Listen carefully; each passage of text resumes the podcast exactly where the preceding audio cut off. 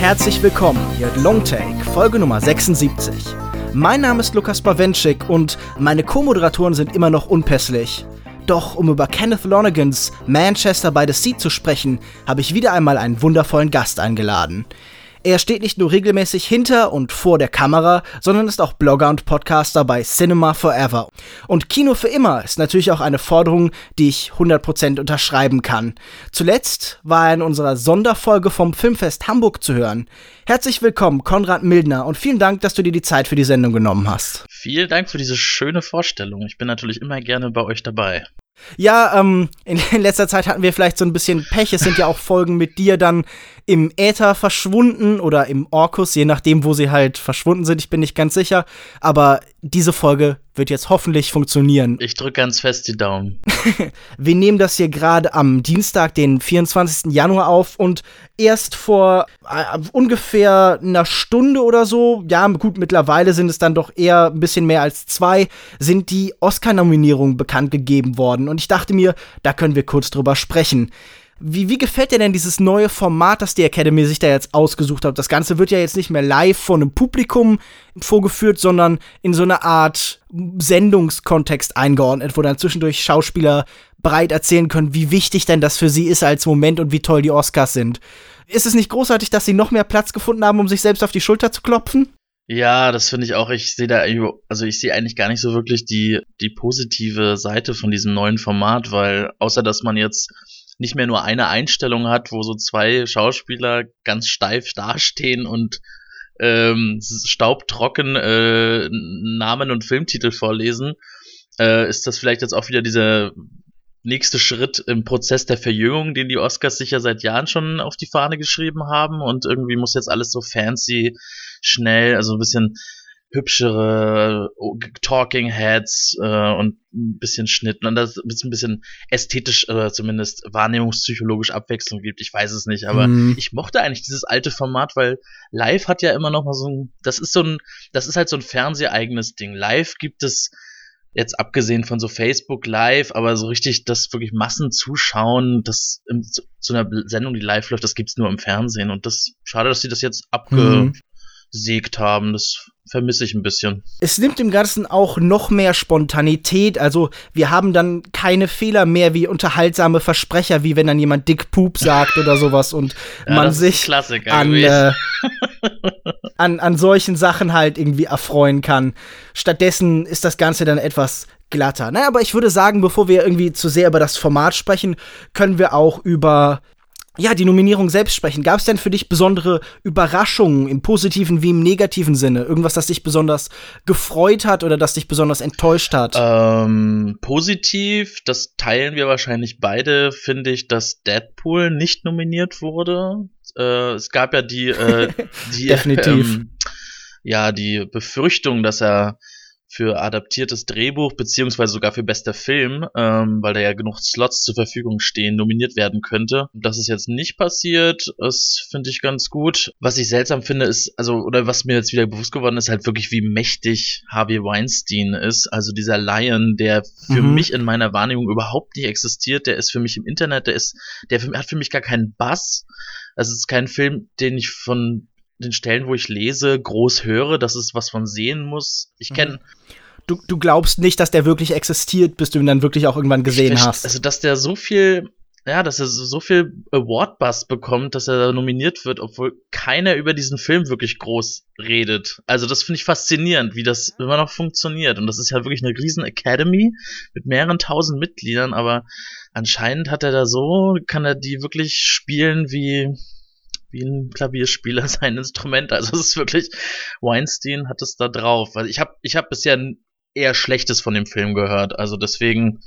Ja, die Rezeption war sehr gemischt. Also, also es, es, erinnert mich so ein bisschen von dem Aufbau und von der Stimmung, die dieser Film jetzt so im Vorfeld verbreitet, an sowas wie Slumdog Millionaire. Auch dadurch, dass natürlich Dev Patel mitspielt ja, mal sehen, er läuft bei uns ja im äh, Februar an. Dann kann man sich auch gerade im Rahmen in der Zeit vor der Oscarverleihung noch informieren, ob das vielleicht tatsächlich dann doch was ist, was einen gewissen Wert hat. Ja, mich, ich muss sagen, überrascht hat mich äh, relativ wenig, höchstens im negativen Sinne. Ich bin sehr irritiert über zum Beispiel die Schauspielnominierung für Michael Shannon für Nocturnal ja. Animals, äh, wo ich gedacht habe, das ist so wahrscheinlich das Schwächste, was Michael Shannon seit Jahren eben abgeliefert hat. Aber es ist natürlich auch ein Film, der ihm nicht sonderlich viel Raum gibt. Ich war sehr irritiert und auch ein bisschen traurig darüber, dass L nicht nominiert wurde, der Paul Verhoeven-Film, und dass die äh, Kategorie ähm, bester internationaler Film in diesem Jahr dann eben mit so Filmen wie zum Beispiel This Land of Mine aufgefüllt worden ist. Für mich ein ganz schrecklicher Film. So ein bisschen ein Horrorfilm, bei dem die äh, Jumpscares durch Minenexplosionen ersetzt worden sind. Ja, da, dafür wurde Isabelle Huppert dann immerhin äh, in der Kategorie beste Schauspielerin nominiert und ich, ich würde mir natürlich wünschen, dass sie dort gewinnt, aber da glaube ich nicht wirklich dran. Ja, gut, dass Elle nicht für bester fremdsprachiger Film nominiert wird, das war ja schon länger abzusehen, weil er ja aus der Shortlist irgendwie rausgeflogen ja. ist. Äh, da bin ich dann wiederum sehr ähm, positiv überrascht, dass er, dass äh, zumindest Hubert für beste Darst Hauptdarstellerin nominiert ist, was wir wahrscheinlich auch ein bisschen noch den Golden Globes zu verdanken haben irgendwie. Mhm. Ja, das freut mich eigentlich am meisten. Dass Tony Erdmann nominiert ist, freut mich natürlich auch. Und ich drücke wirklich die Daumen, also nicht aus so einem nationalistischen Interesse, sondern wirklich, dass, dass weil du das für einen das guten Film ist A, ein hältst. guter Film und B ist es ein äh, Film, der halt weder irgendwelche ähm, Nazi-Kamellen noch Stasi-Kamellen bedient und äh, einfach ein zeitgenössischer, moderner, komischer Film, der bei den Oscars bei so einer, einer besonders ausgestellt ernsten Veranstaltung wie den Oscars einen Preis gewinnt. Das wäre ganz schön. Das würde mich freuen. Es wäre natürlich auch die perfekte Möglichkeit für so eine Show-Einlage mit äh, den falschen Toni Erdmann-Szenen auf der ja. Oscar-Bühne. Das wäre was, was ich mir tatsächlich gern Definitiv. ansehen würde. Nun gut, wir haben noch gar nicht über die meist nominierten Filme gesprochen, also über die Sachen, die jetzt im besonderen Maße erfolgreich mhm. waren. Im Mittelpunkt steht hier natürlich der unglaublich oft nominierte, äh, so rekordbrechend oft nominiert wie zum Beispiel Titanic oder äh, All About Eve von 1950. La La Land ist 14 Mal nominiert ja. worden. Ja, es ist, äh, es ist natürlich äh, symptomatisch irgendwie. Ich würde gern mal wissen, wie so die Demographics aussehen bei dem Film, bei dem Publikum. Also inwieweit das wirklich auch junge Leute diesen Film mögen, weil es ist, glaube ich, so ein Film, der so, der so eine Scharnierfunktion hat zwischen den verschiedenen äh, Zuschauergruppen. Ähm, weil Ryan Gosling und Emma Stone ja wirklich sehr junge Schauspieler, zumindest bei einer jungen Zielgruppe, gut ankommen und dann diese vielen Verweise auf das alte Hollywood und diese alte Art, wie der Film gemacht ist, das Nostalgische, das bedient dann wiederum das ältere Publikum und das ist ein Film, der wirklich allen oder vielen gefällt und ist ja kein Wunder, dass er dann so nominiert ist, äh, so oft nominiert ist, vor allem weil es ja auch ein Film ist, der das Filme machen und die Träumer und die Künstler und die so in den Vordergrund stellt und so feiert es ist so eine naheliegende Oscar-Auswahl natürlich, weil es hier wieder eine Möglichkeit gibt, sich selbst zu feiern, was ja, wie schon vorhin angesprochen, etwas ist, das dem die Academy definitiv nicht abgeneigt ist. Darüber hinaus besonders oft nominiert wurden dann eben Moonlight und Arrival noch mit, glaube ich, jeweils acht Nominierungen. Auch Hacksaw Ridge der äh, neue Film von Mel Gibson und äh, Lion und eben der von uns heute besprochene Manchester by the Sea haben jeweils sechs Nominierungen und die August Amos Theaterstückverfilmung Fences und der Neo-Western, nennen wir ihn jetzt mal Hello Highwater, ähm, von David Mackenzie haben jeweils vier Nominierungen bekommen. Gibt es davon Filme, die denen du besonders den Sieg gönnst? Wenn du jetzt diese Oscar-Nacht vor dir siehst, gibt es irgendwelche Filme oder auch Kategorien, wo du besonders anfeuern wirst, die für dich vielleicht auch diese Veranstaltung tragen werden? Ähm, ja, also das Problem ist, dass ich erst einen Bruchteil davon gesehen habe. Also viele von denen laufen ja bei uns noch gar nicht im Kino. Moonlight zum Beispiel, auf den bin ich sehr gespannt. Da habe ich auch große Hoffnung drinne und das wäre auch für mich jetzt einer von den Filmen. Manchmal routet man ja auch einfach für Filme, die man noch nicht gesehen hat, aber die einem irgendwie sympathisch vorkommen. Das wäre dann für mich so ein Kandidat. Ähm, ansonsten von den Filmen, die ich gesehen habe, ist es definitiv Manchester by the Sea, über den wir heute ja noch sprechen. Genau, da würde ich mich auch sehr über Casey Affleck freuen, wenn der gewinnen würde als Hauptdarsteller. Ich würde mich, glaube ich, sogar über Michelle Williams freuen, die eigentlich nur sehr wenig Screentime hat, ähm, aber als beste, das ist wenigstens eine richtige Nebendarstellerin und nicht sowas wie irgendwie, wo so Hauptdarstellerinnen zu Nebendarstellerinnen immer verkauft werden, was ja gerne mal bei so Awards passiert, weil ich auch finde, diese eine Szene, das ist auch etwas, wo ich gerne auch einen Award für geben würde. Deswegen. Ja, die ist ja auch so ein bisschen ausgelegt auf äh, ja die Award-Rezeption, aber darüber genau, können wir ja. dann vielleicht ja in der nachherigen Diskussion noch ein bisschen sprechen. Also ich muss sagen, ich äh, werde vor allen Dingen vor dem Fernseher sitzen und hoffen, dass La La Land nicht für das beste Drehbuch ausgezeichnet wird, weil ich das wirklich für absolut absurd halte. Also das ist ähnlich absurd wie die äh, Nominierung bei den Golden Globes für Nocturnal Animals für die Drehbuchkategorie, aber da gibt es ja auch durchaus viele, die das anders sehen. Ja, zu, zu guter Letzt würde ich sagen, geben wir doch noch einen Tipp ab.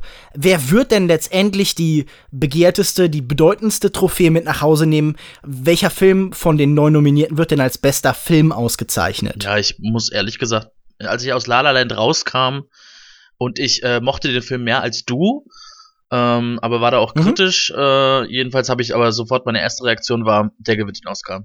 Das war einfach und auch nach oh. den Golden Globes. Also ich denke, der wird es einfach. Das ist so ein Film, das ist so, also wirklich im buchstäblich reibungslos der Film und der wird reibungslos gewinnen auch. Also das, ja, ist halt der kleinste gemeinsame Nenner. Ja, es ist so ein bisschen ärgerlich, weil ich sehe genau wie du auch diesen Automatismus. Ich wüsste nicht, was diesem Film jetzt noch passieren kann. Also da scheint alles eben gemacht zu sein, alles in die Wege geleitet, alle Weichen gestellt, um eben auf Oscar-Kurs zu gehen. Aber vielleicht werden wir auch überrascht. Vielleicht äh, wird am Abend äh, des 26. Februars beziehungsweise hier in Deutschland dann eben die späte Nacht. Vielleicht wird es da doch noch die ein oder andere Überraschung geben. Es fehlt halt so ein Film wie ähm, Mad Max Fury Road eindeutig. Also letztes Jahr, das war wirklich ein toll, also das war wirklich ein Film, der dieses ganze Konzept, dieses U und E, in was sich immer alles einteilen lässt auf der kulturellen Ebene, das hat das so schön weggesprengt. Ja, im wahrsten Sinne. Also, und das fehlt dieses Jahr einfach. Es fehlt einfach so ein Überraschungsfilm. Ja. Und, aber man guckt Definitiv. Es, es fehlt halt der Nicht-Oscar-Film bei den Oscars so ein bisschen. Ja. Also der halt dieses Schema, die Muster, die wir so alle gut kennen, mit denen wir so vertraut sind, eben aufbricht und vielleicht so einen neuen göttlichen Hauch in das Ganze bringt, ein Alleinstellungsmerkmal eben hat. Nun gut, wir werden sehen. Ich würde sagen, dann kommen wir doch auch äh, lückenlos zu der Besprechung einer der Filme, die hier nominiert worden sind, nämlich zu Manchester by the Sea. Hier ist der Trailer. Stell dir vor, du kannst einen Mann mit auf eine Insel nehmen und weißt, dass dir nichts passiert, weil er der Beste dafür ist. Er sorgt dafür, dass du glücklich bist. Du musst entscheiden zwischen mir und deinem Vater. Wen nimmst du mit? Mein Daddy. Ich denke nicht, dass du damit falsch liegst.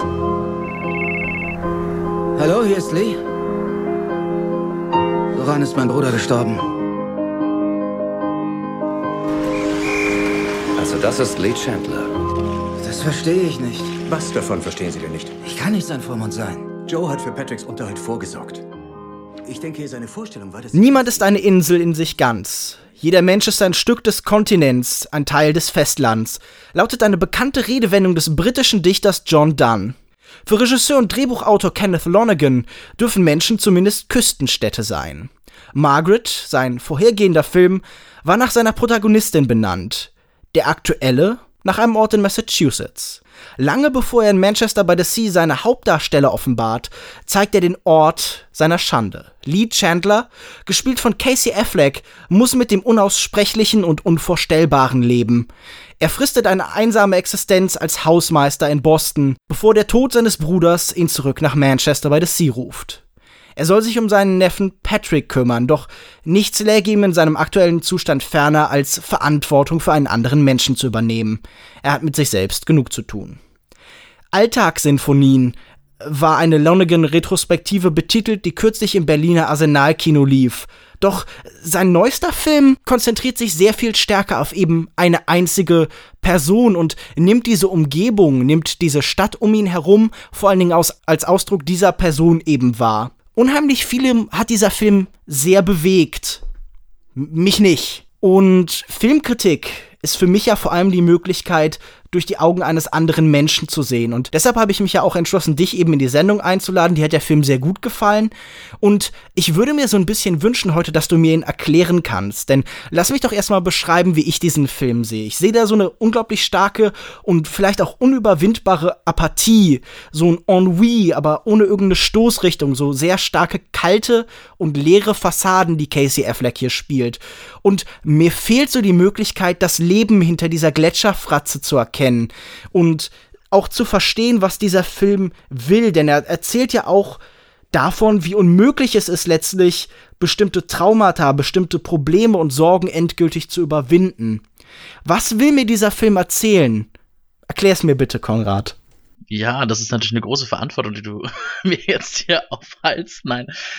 Ich würde einfach ganz einfach antworten, dass es in erster Linie in diesem Film einfach darum geht, dass trotz dieser Über Unüberwindbarkeit es ganz plump gesagt irgendwie weitergeht. Also ich finde, dieser Film ist ähm, gekennzeichnet von diesem, ja, von diesem Gefühl, dass ganz egal was passiert, die Welt hört nicht auf, die hält nicht an, die stoppt nicht, ist einfach immer irgendwie, ähm, die Leute arbeiten, äh, die Leute gehen zur Schule, es passiert einfach irgendwie weiter. Und ähm, ich finde gerade das stellt sich so toll dar mit Afflecks Figur, der am Anfang auch in dieser wirklichen, wo sein Leben auch wirklich diese ganz feste Reihenfolge hat, wirklich diesen Alltag hat, dass er immer nur ähm, er hat diese Arbeit, wo er als Hausmeister sich da irgendwie von seinen, äh, von den Bewohnern dieses Wohnkomplexes da irgendwelche komischen Aufgaben aufhalsen lässt, ähm, mhm. was so am Anfang des Films so eine ja, so eine kleine kurzer, äh, kleine kurze Montage, würde ich jetzt sagen, aus äh, so Szenen, Schnipseln, die sehr amüsant sind.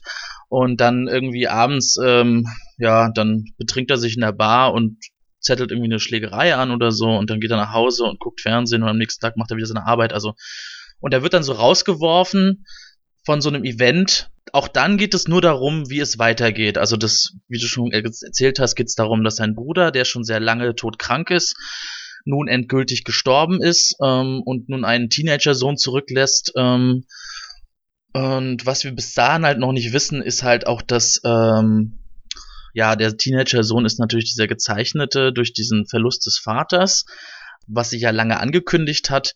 Was wir bis zu dem Zeitpunkt noch nicht wissen, ist, dass auch Casey Affleck ein Trauma mit sich rumschlägt, was viel, viel plötzlicher kam als dieser Tod des Vaters und nun treffen diese beiden Figuren aufeinander. Dieser Sohn, der ähm, sich irgendwie doch anscheinend schon lange darauf irgendwie vorbereiten konnte, so nachvollziehbar, wie das jetzt möglich ist, wie man das nachvollziehen kann. Und für den geht einfach das Leben irgendwie auch ein bisschen weiter. Und mhm. Casey Affleck, für den äh, kommt da jetzt so ein Bruch rein und auch er muss sich irgendwie damit akzeptieren, dass bei dem irgendwie das Leben weitergeht und vielleicht geht auch für ihn das Leben wieder weiter in dieser, in dieser Stadt, aber ähm, das Ganze passiert einfach und das ist, glaube ich, die Wahrheit in dem Film, dass es, dass es nicht diesen Moment braucht, wo das Trauma gelöst sein muss. Mhm, er braucht nicht diesen Moment des Aufbrechens, des Überwundenhabens und vor allen Dingen eben auch nicht diese Katharsis. Genau, also es richtig. gibt ja. hier keinen spezifischen Moment, in dem sich alles dann eben in Wohlgefallen auflöst. Und das finde ich theoretisch auch gut.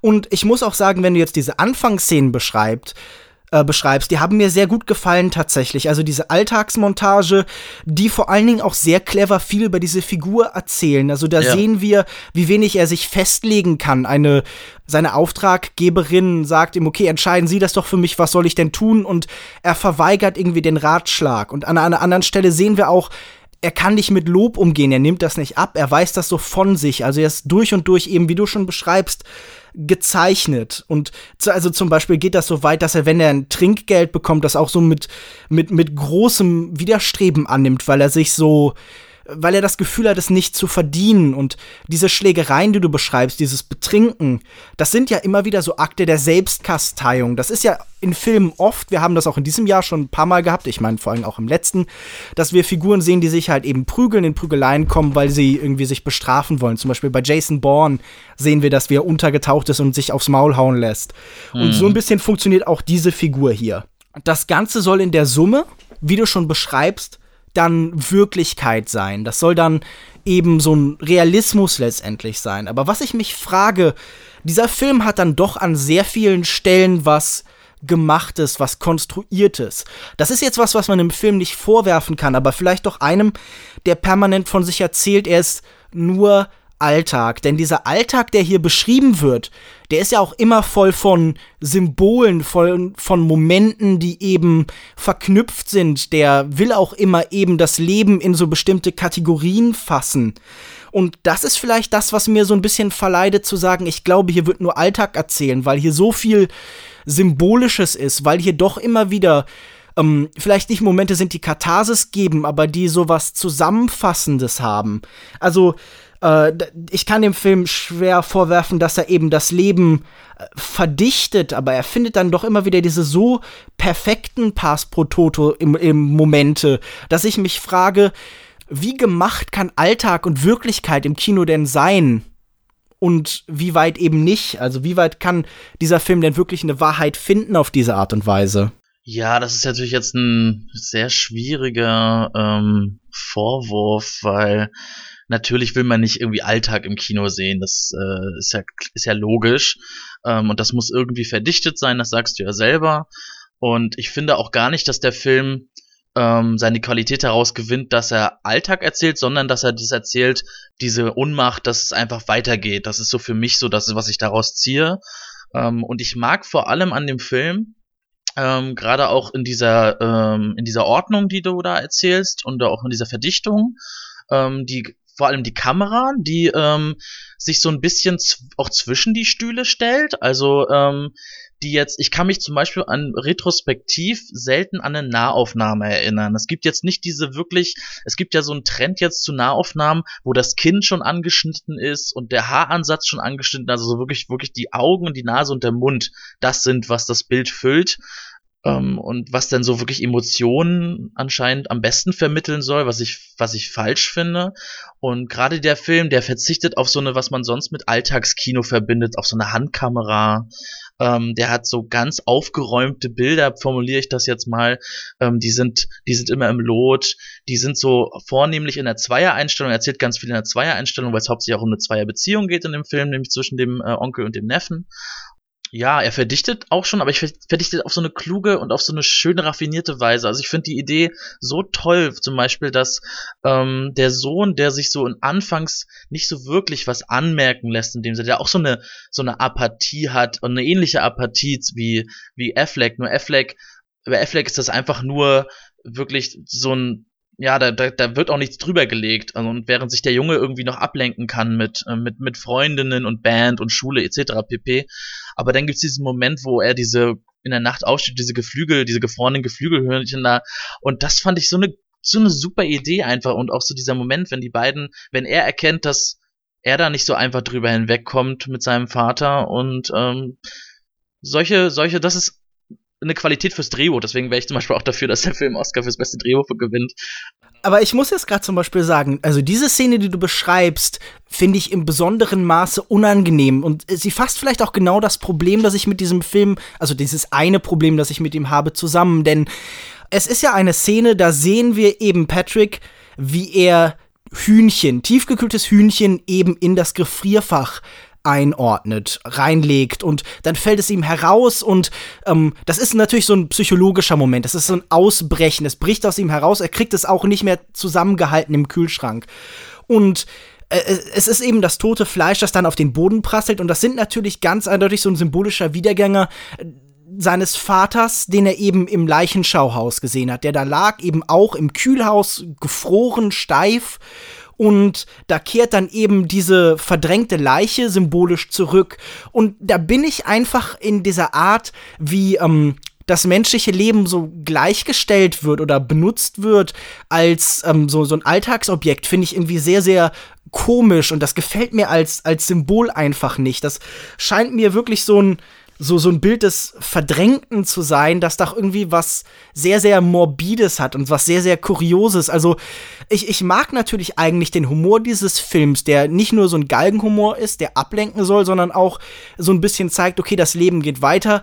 Wie gesagt, was ich an dieser Szene mag oder allgemein an diesem Film ist, dass er sich nie in so ein Miserableism aufgibt, dass er nie so eine reine Tragikästhetik hat, dass nicht alle permanent leiden müssen. Also zum Beispiel wie so einem Alejandro äh, González Iñárritu-Film oder so, wo dann wirklich mm. nur noch Schmerz und Leid ist, sondern diesem Feel-Bad-Kino verweigert er sich ja, indem er immer wieder diese Spannung aufbricht, aber eben zeigt, damit kommt man aus einer bestimmten Grundstimmung dann eben auch nicht heraus. Also wer irgendwie depressiv ist oder wer leidet, der ist nicht durch einen Lacher davon geheilt, sondern das ist eben ein Zustand mit Auf und Abs, das ist eben ein permanenter Prozess. Äh, sorry, jetzt habe ich viel geredet, aber um nochmal zurückzukommen. Äh, findest du dieses Parallelbild von der Leiche im Tiefkühlhaus und eben dem tiefgefrorenen Hühnchen nicht auch so ein bisschen merkwürdig einfach? Oder, also scheint das ein Bild für dich zu sein, das funktioniert? Ja, also ich habe ja schon gesagt, für mich funktioniert das. Ich kann auch verstehen, dass du es morbide findest. Ich glaube, das ist dem Film auch bewusst.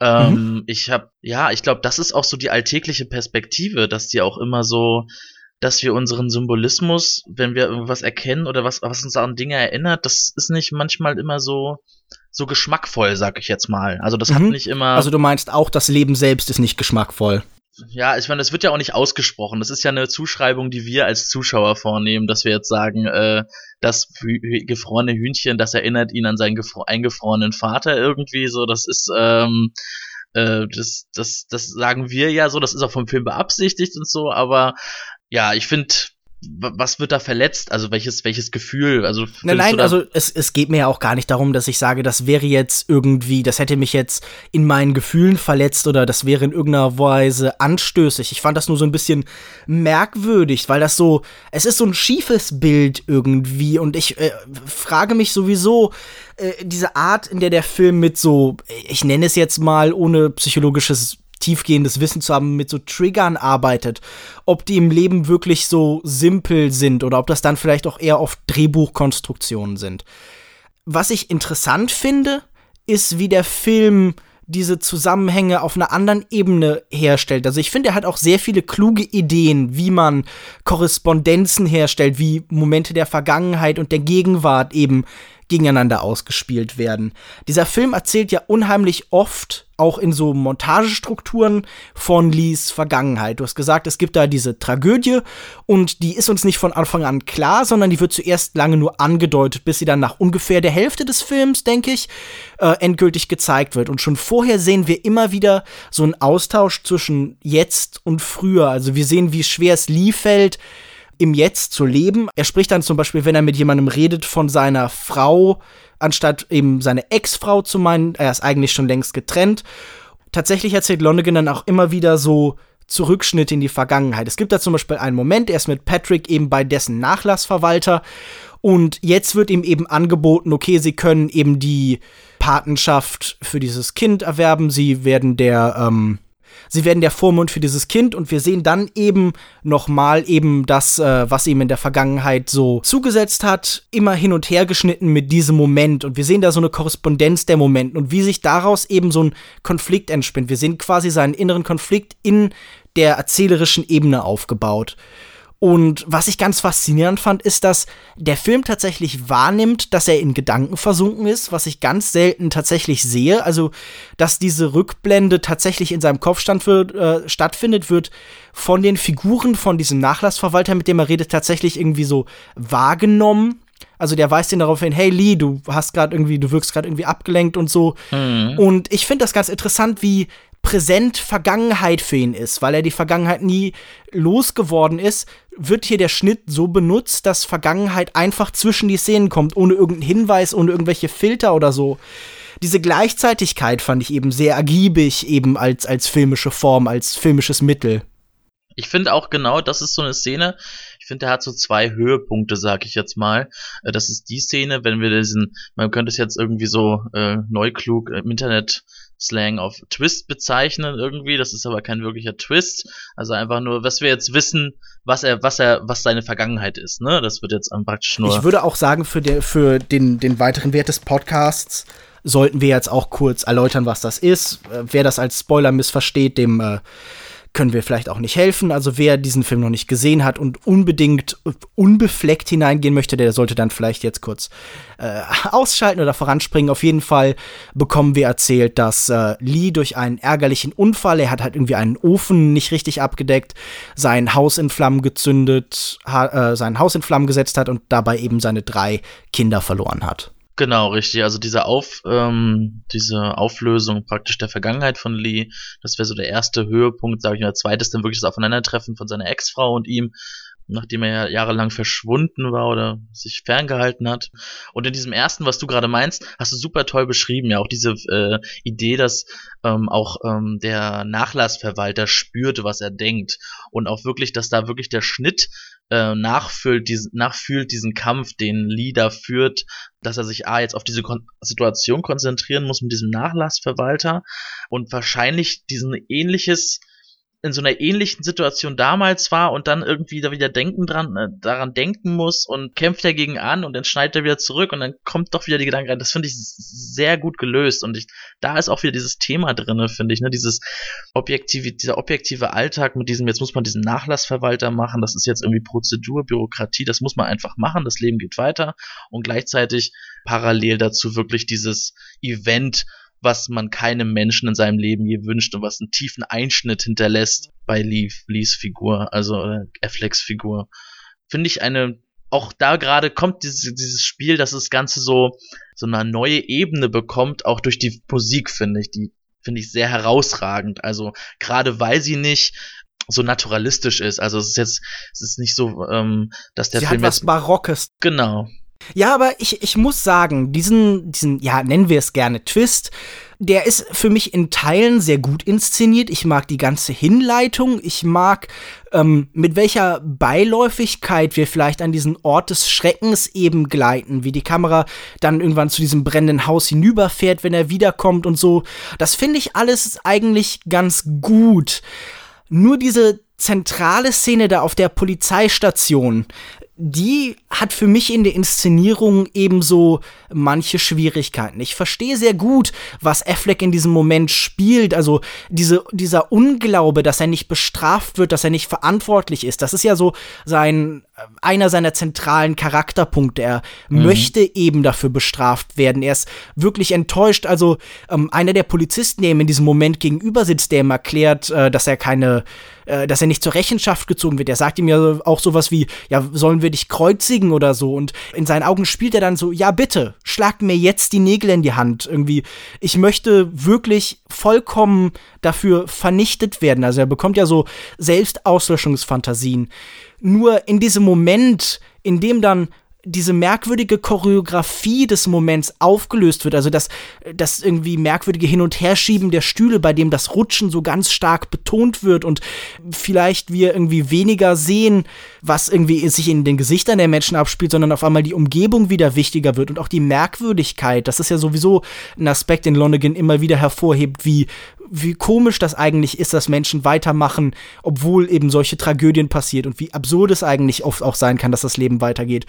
Und wenn dann eben der Moment des Pathos tatsächlich kommt, also wenn das mhm. Leiden offenkundig wird und die Musik, die du beschrieben hast, so laut einsetzt, da ist es mir einfach zu viel, da ist es mir zu barock, da ist es mir eben zu viel zu viel Forcierung. Denn wenn du sagst, dieser Film ist eben das Realistische, ist eben die Summe kleiner Momente, dann sind solche großen Momente oft so ein bisschen störend und nehmen vielleicht dem Kleinen dagegen auch die Kraft und reduzieren es auf sowas vielleicht auch Belangloses, weil wir gesehen haben, auf welche Tiefen eben oder vielleicht auch emotionalen Höhen es sich eben schwingen kann. Und das relativiert für mich vieles. Und dieses, dieses Chaos, das da steht, das ist mir vielleicht so ein bisschen zu viel gewesen. Da habe ich mir gedacht, so, dazu neigt Lonergan allgemein. Also ich erinnere mich auch an Margaret, da gibt es auch ganz viele kleine Momente und dann gibt es diesen Moment gegen Ende in dieser Telefonschalte, wo dann auf einmal der Zorn herausbricht äh, von, von Margaret, wo ich auch war, da würde es mir zu viel, da würde es mir zum pompös. Hast mhm. du das gar nicht so empfunden oder, sondern, oder wie empfindest du denn diesen Ausbruch aus der Welt, die er sonst so schildert?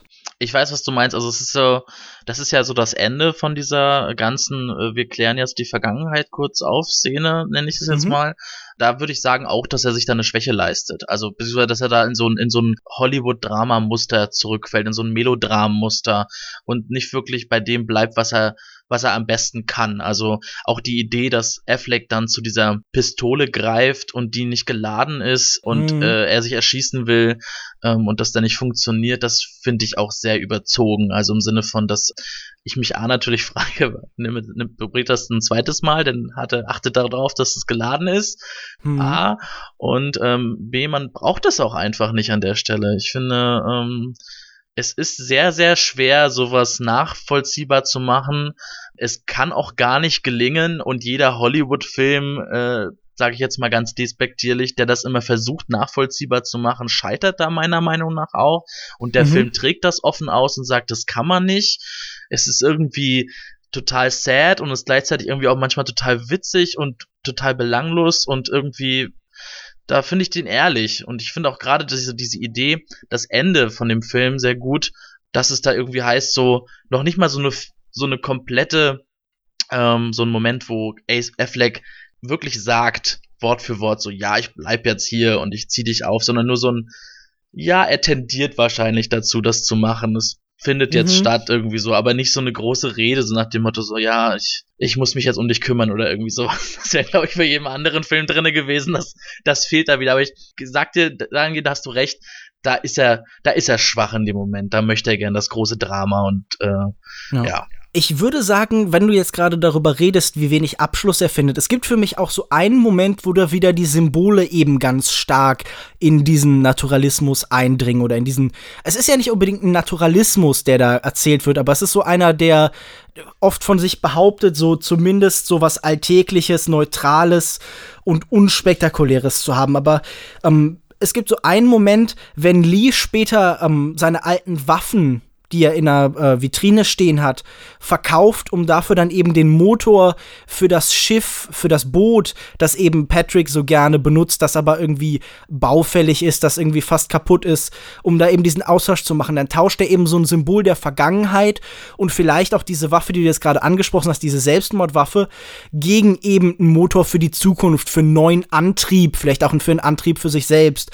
Und das ist das Einzige, wo ich das Gefühl habe, da wird sehr deutlich gesagt, er, er tauscht was der Vergangenheit gegen für ein Potenzial für die Zukunft eben ein. Aber sind das nicht die Waffen vom Vater gewesen? Von Kyle Chandlers? Von mhm. dem Vater? Er, er, verkauft die, die, das habe ich vielleicht nicht ganz klar ausgedrückt, er, er verkauft die Waffen von eben seinem Bruder. Mhm. Aber er tauscht auf jeden Fall, also für mich schien es so eine symbolische Qualität zu haben, so die, die, das Mordinstrument eben gegen den Antrieb für die Zukunft zu tauschen. Das schien mir eben so ein Symbol zu sein, dass Lonergan sich dann tatsächlich doch erlaubt. Aber wir haben jetzt gerade schon über diesen großen Moment gesprochen und ich finde, diesen Film zu erklären, funktioniert ja vor allem über drei Darbietungen, über drei Schauspielerleistungen, die diesen Film eben zentral tragen. Natürlich die eben von Casey Affleck, der ja auch so absolut im Mittelpunkt von allem steht, aber dann natürlich auch die von Lucas Hedges und im geringeren Maße eben die von Michelle Williams. Ich würde sagen, wir fangen erstmal bei den Nebenfiguren an. Lucas Hedges als Patrick scheint mir den ganzen Film über in so einem eigenen Film zu sein, seine eigenen Erlebnisse zu sein. Vieles von dem, was er tut, ist auch so ein bisschen abgetrennt von dem Leben, das eben Casey Affleck hat. Das ist ja, wie du schon beschrieben hast, ja. eines, in dem es tatsächlich weitergeht, wo man Möglichkeiten findet, sich zu beschäftigen. Es gibt Rückschläge, aber man kommt irgendwie in eine Zukunft und man hat Visionen und man arbeitet weiter ja, wie, wie, wie hat dir denn dieser Neuankömmling hier, Lucas Hedges, der jetzt im Kino noch nicht besonders viel große Rollen hat und jetzt aber schon tatsächlich für einen Oscar nominiert ist? Äh, wenn ich mich vorhin richtig ja, ja, erinnere. Ist nominiert. Hm? Ist, genau, ist als bester Nebendarsteller. Ja. Äh, wie hat der dir gefallen? Äh, den fand ich sehr gut. Also ich ähm, habe jetzt nicht so wirklich die Oscar-Nominierung nachvollzogen, ähm, weil was ich an, an dieser Figur mag, ist, ähm, dass sie A, auch diese Momente von Schwäche hat, also über die wir schon gesprochen haben, aber B, dass sie der ist so praktisch ähm, für den Humor im Film zuständig, größtenteils. Also mhm. der bildet so eine andere Seite, die diesen Film auch auszeichnet. Ich meine, ich habe schon oft Diskussionen geführt mit über tragische Filme und müssen die immer so tragisch sein und dieser Film hat das einfach, der hat einfach diese zwei Seiten und die existieren so wunderbar nebeneinander und kommen auch in diesen beiden Figuren so toll rüber. Ähm, und da finde ich, macht Lucas Hedges echt einen super Job, dass er auch dieses, weiß nicht, diese, diese Lakonie von so Teenagern irgendwie, wo er irgendwie sagt, kannst du noch nicht mal Smalltalk führen oder so wie jeder normale Mensch. Also, das ja, diese Frustration, er will halt ja. einfach nur Sex. Also ich meine, ja, das ist. da würde ich zum Beispiel dahingehend äh, wirklich den Film auch kritisieren, dass ich finde, dass der schon ein ziemliches Frauenproblem hat. Also ähm, das fällt mir gerade auf, dass er sich natürlich sehr für die Männer interessiert. Wir haben jetzt hier so eine, wir haben ja den Vater, den Bruder und äh, den Sohn, ähm, aber auch dafür, dass wirklich diese beiden Mädels, die da irgendwie ähm, sich für Lukas interessieren, äh, für den Sohn, die sind auch eher so Abziehbildchen und dann gibt's halt, gibt's irgendwie die Alkoholikermutter von ihm, die irgendwo fern ist, ähm, und auch irgendwie noch unter Kontrolle gehalten wird von Matthew Broderick. Ähm, wirklich die ein und dann haben wir irgendwie die, ähm, ja, man muss es ja fast ein bisschen äh, so formulieren, Michelle Williams, die vielleicht, ja, die hat das jetzt überwunden, aber will gern ihr Schuld, ihre Schuldgefühle äh, Lee gegenüber loswerden und hat sich jetzt irgendwie so den den Durchschnitts, den totalen Durchschnittstypen äh, mit Brille, also den fand ich ein bisschen überzogen, ähm, geangelt. Also es ist ein bisschen schade, dass da so wirklich äh, eine wirklich interessante ähm, Frauenfigur fehlt in dem Film und dass er so sehr männlich und maskulin ist. Also auch, ähm, ja, ich hatte irgendwie besser gefunden, wenn auch mal eine von diesen Freundinnen, die der Junge da hat, irgendwie mal dahinter kommt und ihm eine scheuert oder so. Also, mhm. ja, ja. Ich, ich war auch so ein, so ein bisschen enttäuscht. Gerade diese ähm, Alkoholiker-Figur, die du beschreibst, finde ich ganz gruselig eingebaut. Also wir sehen sie ja auch immer so, dass, also zum Beispiel, wenn ihr Alkoholismus eben erzählt wird, dann sehen wir so, sie so halbnackt am Bildrand und sie verliert da wirklich so die komplette Identität, also sie wird wirklich wie auf so ein, so ein unangenehmes Objekt im Raum reduziert und ähm, die Kamera schaut so wirklich an ihr vorbei, als würde sie sich für sie gänzlich schämen und das finde ich so unangenehm. Sie ist da wirklich nur so ein Plot-Element. Sie ist wirklich nur etwas, das etabliert, dass jemand anderes eben auch Probleme in seinem Leben hatte und so ein bisschen eine tragische Vergangenheit hatte wir haben natürlich im weiteren Film dann auch noch die äh, Mutter von eben Lucas, äh, von Patrick, die, also. Das ist ja die. Ja, ja, eben, die, die mhm. dann äh, lang danach eben nochmal gezeigt wird, die jetzt in dieses Leben langsam zurückgeht und wir sehen ihn, wie du schon beschreibst, so ihre Strategien damit umzugehen, eben das Christentum und ja, auch so eine, so, so eine aggressive Normalität. Du hast ja schon ja. beschrieben, der Typ mit dieser Brille und ich fand diese Szenen, die bei ihr im, im Haus gedreht werden, nicht sonderlich gelungen, weil das so eine. Also es, es geht ja in diesem Film ganz stark um Trauerbewältigung und hier zeigt er dann eben eine Art, wie man es scheinbar nicht macht. Eine Art und Weise, die dann irgendwie zu verdammen ist, nämlich irgendwie sich keine Ahnung, einer bestimmten Ideologie, einer bestimmten Blick auf die Welt hinzugeben, in der man diese Sachen filtert und dem man sich auch der Kontrolle eines anderen eben unterwirft. Ihr Ehemann ist dann nachher der Kanal nach außen, der eben Patrick erzählt, so, okay, du wirst ab jetzt über mich kommunizieren. Also es hat fast so was Sektenartiges, so eine Gefangenschaft, ja. in die sich begeben hat. Und das finde ich schwierig. Also ich, ich sehe ein Problem damit zu schildern. Es gibt einen komplett falschen Weg, eben mit Trauer umzugehen. Und man soll doch bitte vielleicht eher auf die Art und Weise leiden, wie das irgendwie Casey Affleck macht. Das ist sicher nichts, das vom Film glorifiziert wird. Aber es scheint mir zumindest in der Art der Dramaturgie, äh, Dramaturgie immer noch erstrebenswerter als das, was von ihr erzählt wird. Ja, also, ähm, wobei ich eher, ich, ich würde es eher mit dem, so zusammenfassen mit dem Satz, das kann jetzt auch nicht die Lösung sein. Mhm. Ähm, aber ich weiß also, ich finde es auch sehr mit sehr groben Pinsel gezeichnet, diese Szene. Genau. Sie funktioniert sehr gut. In kurzer Zeit wird da sehr viel erzählt. Natürlich gibt es solche Typen auch, aber sie fällt so ein bisschen aus dem Film raus. Und gerade ähm, die Szene, die du beschrieben hast, wo man sie nicht sieht, wo sie so am Bildrand unten ist, die finde ich auf der anderen Seite sehr gut gelöst auf diese Art, weil sie irgendwie ähm, zeigt, dass der Film ja, dass er irgendwie nicht alles in Nahaufnahme zeigt, sondern halt äh, so in der Ferne bleibt und man sich so seinen Blick schweifen lassen kann durch das Bild, dass er sich so mehr auf die Inszenierung verlässt als auf die Montage. Aber auf der anderen Seite hast du natürlich auch recht, gleichzeitig wird sie dann nur zu so einem angeschauten Objekt, was für Reaction Shots zuständig ist das, schwingt so beides gleichzeitig mit, finde ich, in der, in der Szene, äh, wo sie da auf der Couch halbnackt liegt und irgendwie im Suff ist. Genau. Und dann würde ich sagen, kommen wir doch noch äh, zu Randy, die auch eben eine Art und Weise verkörpert, wie man mit eben Trauer umgehen kann. Äh, die Ex-Frau eben von Lee Chandler. Wir sehen sie im Film sehr wenig, sie taucht nur in einigen Szenen auf. Michelle Williams lächelt tatsächlich relativ viel so in diesen Zwischenbildern, sie taucht gelegentlich auch in den Rückblenden auf. Und wie du beschreibst, es gibt diesen einen Moment der Begegnung, für den jetzt eben Michelle Williams wahrscheinlich auch so die meiste Aufmerksamkeit bekommen hat, tatsächlich in diesem Film. Wie hast du denn Michelle Williams allgemein in diesem Film empfunden? Also ihre Präsenz, was, was spielt sie denn da? Also was versucht sie eben über Trauer und ihre persönliche Perspektive, also die, die ihrer Figur zu erzählen? Ja, also ich glaube, das, was der Film da über, ähm, über Randy erzählen möchte, ist, dass diese Frau nun ihre Trauer hervorragend äh, in Wut verwandeln konnte und diese Wut völlig auf auf Lee projiziert mhm. hat und ihm natürlich die Schuld dafür gegeben hat für diesen Unfall und äh, Scheidung und das kann man sich ja alles denken, das erzählt der Film zum Glück gar nicht aus. Ich wollte auch gerade sagen, da ist so eine große Ellipse, wir hören von ihr später, ich habe dir die Schuld gegeben und das war irgendwie unfair. Aber genau. wir sehen jetzt nie diesen Moment des aggressiven Beschimpfens. Wir sehen nur diese spürbare Distanz zwischen ihnen. Genau, also bei ihr ging es auch auf so eine Distanzebene. Erstmal Distanz zu ihm ist gleichzeitig auch so eine Distanz von der Trauer vielleicht gewesen. Und dann ist bei ihr auch das passiert, was im Film bei vielen passiert. Es ist einfach weitergegangen. Sie hat jemand Neues kennengelernt. Sie hat ein ist sie schwanger oder hat ein neues Kind sogar irgendwie? Ich glaube, sie hat sogar schon ein genau, neues sie, Kind. Genau, sie treffen sie mit Kinderwagen. Genau, mit Kinderwagen, stimmt, das ist ja auch die Szene.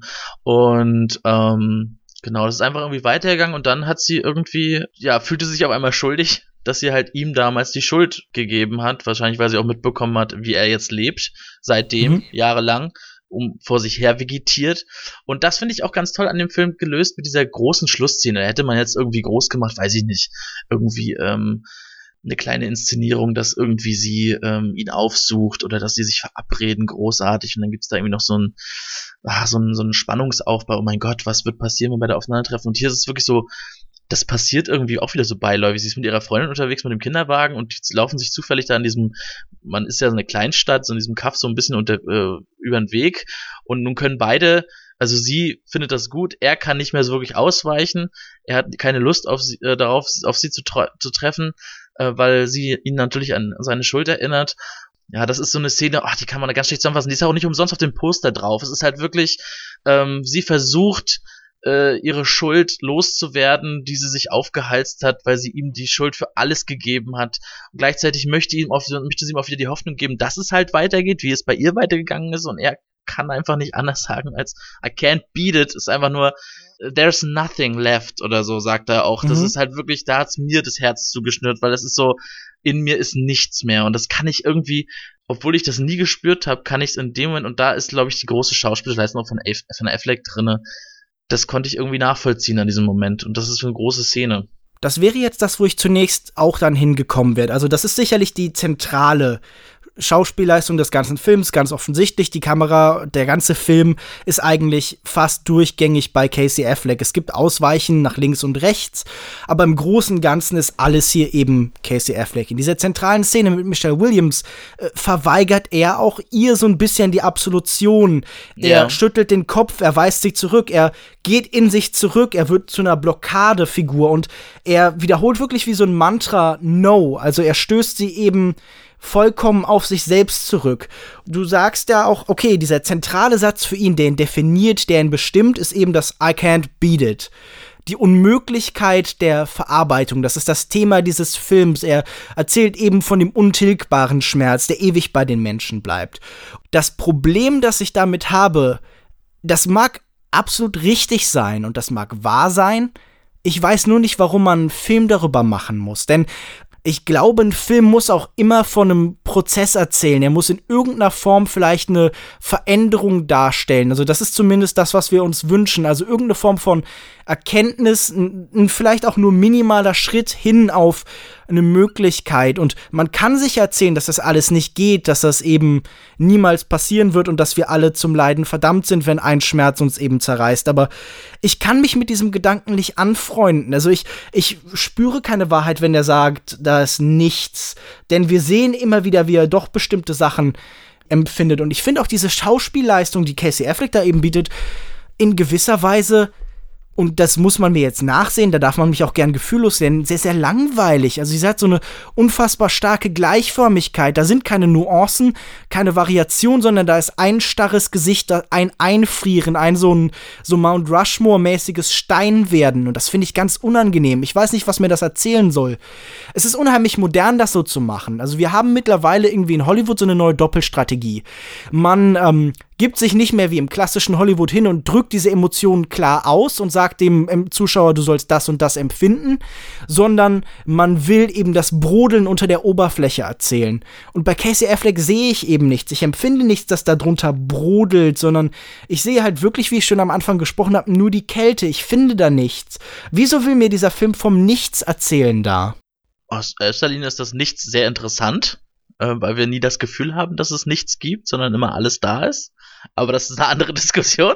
Auch ein also, Blickwinkel. Ich würde sagen, dass es dieses Brodeln unter der Oberfläche schon gibt, sehr stark sogar. Also gerade in dieser Szene, es ist, da wird so hin und her geschnitten und es, es zuckt seine Lippe so ein bisschen und das ist, wenn man das erhascht so ganz kurz, das kann man auch gar nicht so, kann man auch unbewusst wahrnehmen oder so, ich weiß nicht, also es, es schlägt sich schon nieder. Also es ist wirklich, wie du schon sagst, das alte Hollywood-Kino hätte das so und so gemacht und ich denke, da liegt auch der Grund, warum man so einen Film erzählen kann äh, darüber, dass es halt einfach weitergeht, dass es nicht so einen deutlichen Prozess gibt, eben weil es zigtausend Filme gibt, die das andere erzählt haben mhm. und dass es vielleicht auch diese Form ein bisschen näher am Leben ist und gleichzeitig hat er ja diesen Prozess auch sehr offensichtlich. Der hält sich ja auch an so einen Zeitrahmen mit, ähm, wir können die Leiche deines Vaters noch nicht ein noch nicht noch nicht äh, begraben, weil es ist Winter, der Boden ist zu hart mhm. ähm, und der Film endet ja praktisch so ein bisschen mit der um die Beerdigung herum ja. ähm, im Frühling und ähm, dann entschließt er sich ja nicht mehr wegzugehen, sondern in der Stadt zu bleiben. Und das ist halt so praktisch der Prozess. So, das ist ein kleiner Prozess, aber das ist eine große Geste. Und es sind immer die, bei solchen Filmen, wo man solche, ja, die groß-kleinen Gesten sind ja oftmals sehr viel schöner. Deswegen ist ja auch die große Geste, mit dem sich die Pistole an die Schläfe halten, auch die eher eine Schwäche von dem Film gewesen. Also mhm das ist vielleicht wirklich sehr subjektiv. Also die, das Ding ist ja immer bei Subtilität im Kino, die wünschen wir uns alle. Nur wenn es zu subtil ist, kriegt's keiner mit. Und wenn es nicht, wenn es nicht subtil ist, finden es auch doof. Also es ist halt immer ein Problem. Da glaube da ist es wirklich so ein Wahrnehmungsding. Und bei kann bei jedem Zuschauer, jeder Zuschauer unterschiedlich sein, denke ich mal. Äh, ich, ich denke halt einfach, ich habe nicht das Gefühl, dass ich nicht verstanden habe, was der Film von mir wollte oder wie er es erzählen wollte. Ich habe es halt nur eben nicht empfunden.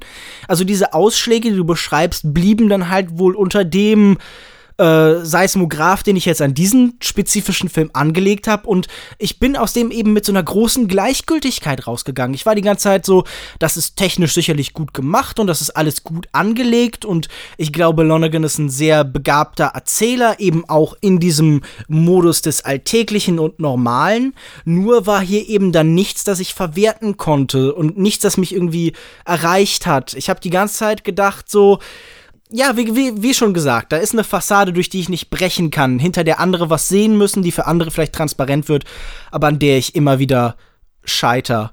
Und ich würde sagen, damit können wir wahrscheinlich auch schon zum Fazit kommen. Und ich würde sagen, jetzt fange ich an mit dieser etwas nüchternen und distanzierten Position, während du dann danach dann eben deine Begeisterung und dein Schwärmen eben nutzen kannst, um den Podcast auf einer positiven Note enden zu lassen ich bin mit Manchester by the Sea nicht warm geworden. Und das ist vielleicht auch beabsichtigt, weil es eben ein kalter Film ist, einer, der unheimlich viel menschliche Kälte zeigt und eben erfrorene Gefühle.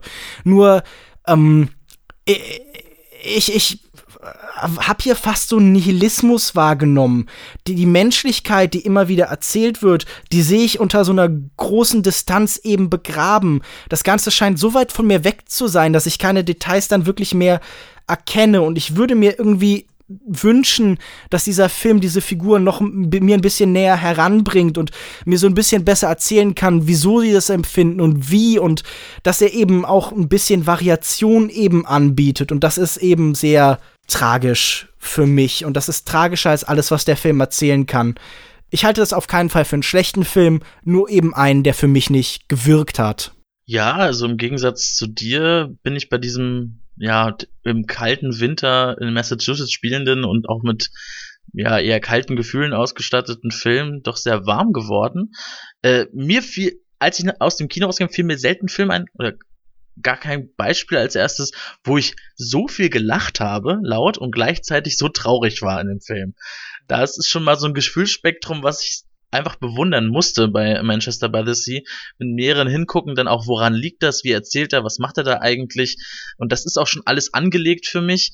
Und ich mag einfach, dass da wirklich diese vielen verschiedenen schwer vereinbaren Gefühle nebeneinander stehen, dass es nicht diesen typischen dieses typisch melodramatische gibt, dass etwas, dass alles zu so einer Tragik äh, verkommen muss oder dass die große Tragik dann sich in so einer Katharsis auflösen muss, sondern dass es irgendwie einfach, dass es so eine Alltäglichkeit hat, ohne beliebig zu sein, die trotzdem verdichtet ist und auch Symbolcharakter hat und ich finde, da kann man viel mitnehmen, also im Sinne von, dass ja, man, man mal lernt, dass es halt einfach weitergeht. Äh, ganz egal, wie groß die Tragik ist. Und da kann auch man auch das Hollywood-Kino noch viel von lernen. Falls ihr das genauso wie einer von uns seht oder ganz anders, dann könnt ihr uns das auf sehr vielen Kanälen wissen lassen. Ihr könnt uns auf Facebook erreichen unter facebook.de äh, slash longtakepodcast, auf Twitter unter longtake.de und eben per Mail unter feedback at longtake.de. Mich findet man darüber hinaus noch auf Twitter unter @kinomensch, auf Facebook unter facebook.de/kinomensch und auf kinomensch.wordpress.com und regelmäßig bei kino-zeit.de und äh, in der nächsten Ausgabe auch wieder beim Filmdienst. Konrad, erstmal nochmal vielen Dank, dass du dir die Zeit genommen hast. Und wo findet man dich denn im Internet und hast du vielleicht irgendwas Aktuelles, das du gerne bewerben würdest? Ähm, Im Internet, bei Twitter findet man mich unter @mückerling mit UE geschrieben. Ähm, und ansonsten schreibe ich regelmäßig für äh, den Blog cinemaforever.net. Ähm, habe ich auch eine Kritik zu Manchester by the Sea übrigens geschrieben. Ähm, und ja, da ich bin also hauptsächlich unterwegs, mache Podcasts. Ähm, unter anderem bin ich oft bei Cinema Update, dem, dem Film-News-Podcast von unserer Seite und ähm, bei der Perser und die Schweden, so einem ähm, Film- Unterrichts-Podcast, äh, wo Sebastian Mozheim und ich uns gegenseitig Filme zeigen, die wir noch nicht gesehen haben und sie dann sofort besprechen, ähm, der so sehr unregelmäßig erscheint, weil er sehr zeitlich aufwendig ist, aber da kommt demnächst auch eine neue Folge, also ähm, ich bringe regelmäßig mal was raus. Kannst du schon teasen, um welchen Film es da gehen wird? Es wird um Brian De Palma's Sisters gehen und um ähm, uh, Defending Your Life von Max, nee, wie ist er nochmal? Ähm, Albert Brooks, genau, richtig. Ja, das klingt auf jeden Fall sehr interessant. Und ähm, in der nächsten Folge werde ich auch wieder mit Konrad über äh, den neuen Film von Park Chan-wook sprechen, nämlich The Handmaiden oder hier in Deutschland Die Taschendiebin. Bis dahin bleibt mir nichts anderes zu sagen als geht ins Kino und tschüss. Tschüss.